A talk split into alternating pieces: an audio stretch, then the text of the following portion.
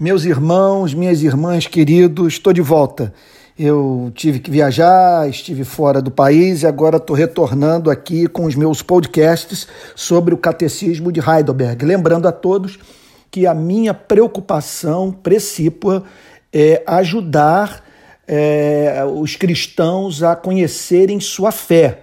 E isso a partir do contato com esse documento que eu reputo muito útil e que faz com que é, conheçamos aquelas doutrinas que chamaria de doutrinas que compõem uh, o cristianismo autêntico, o cristianismo puro e simples, lembrando C.S. Lewis. Nós vamos agora para o nono podcast que vai tratar da oitava pergunta do Catecismo de Heidelberg. Mas somos tão corrompidos que não conseguimos fazer bem algum e somos inclinados para todo mal? Resposta: somos sim, se não nascermos de novo pelo Espírito de Deus.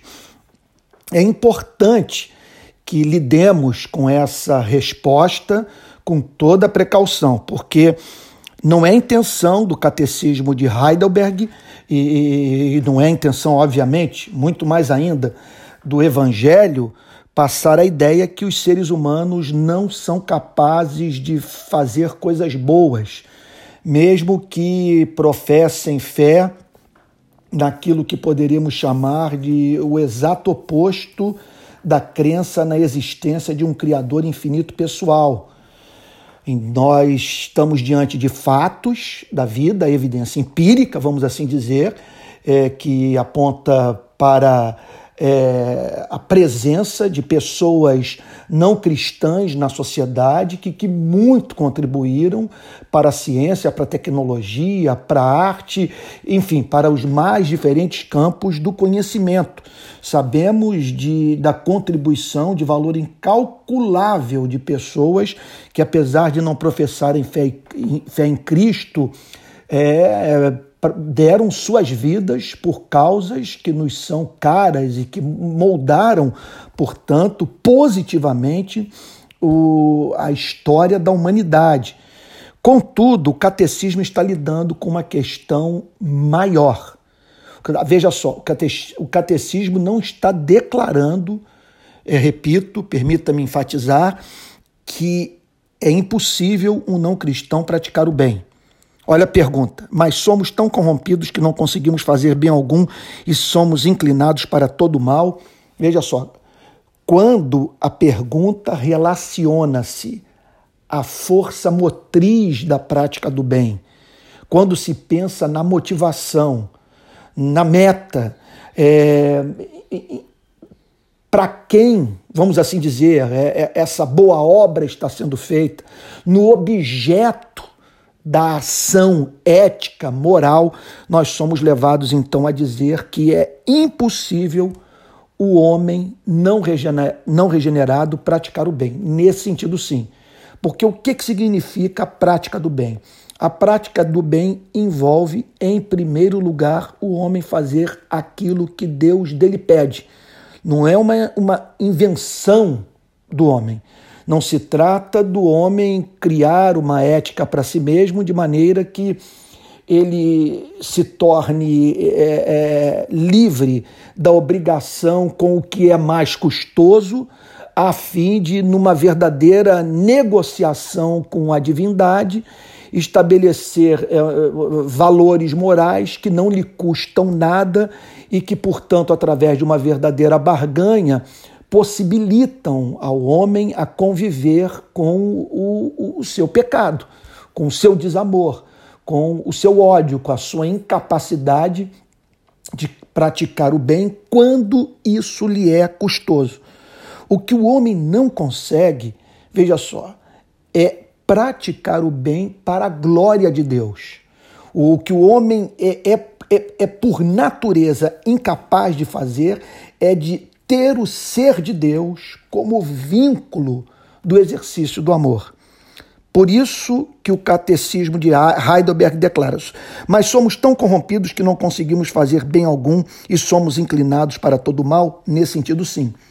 Nós somos inclinados para todo mal. nós não conseguimos fazer o bem para a glória de Deus.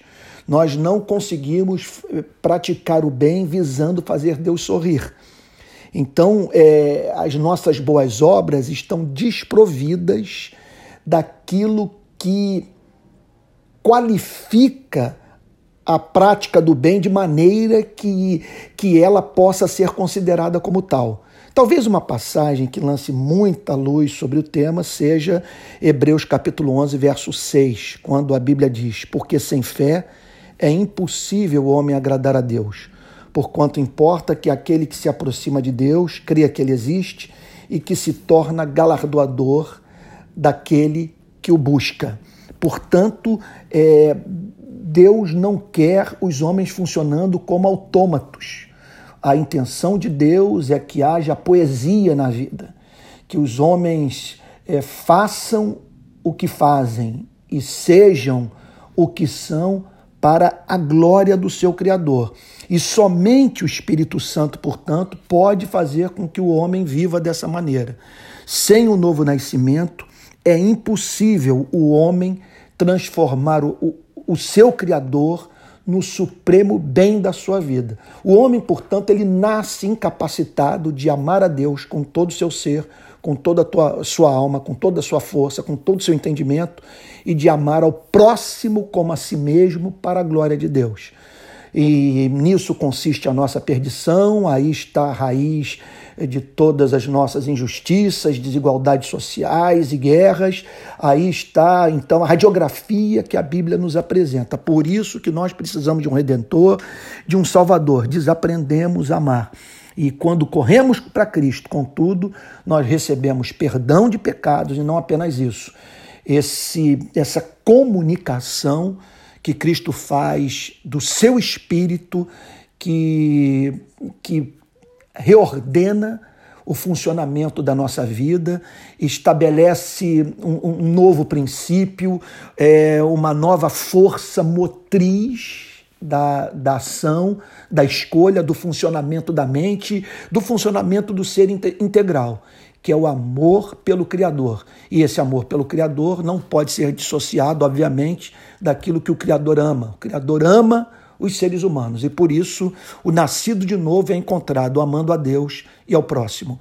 Esse milagre, repito, é isso que a, o catecismo de Heidelberg declara, só pode ser operado pela graça regeneradora, pelo poder do Espírito Santo.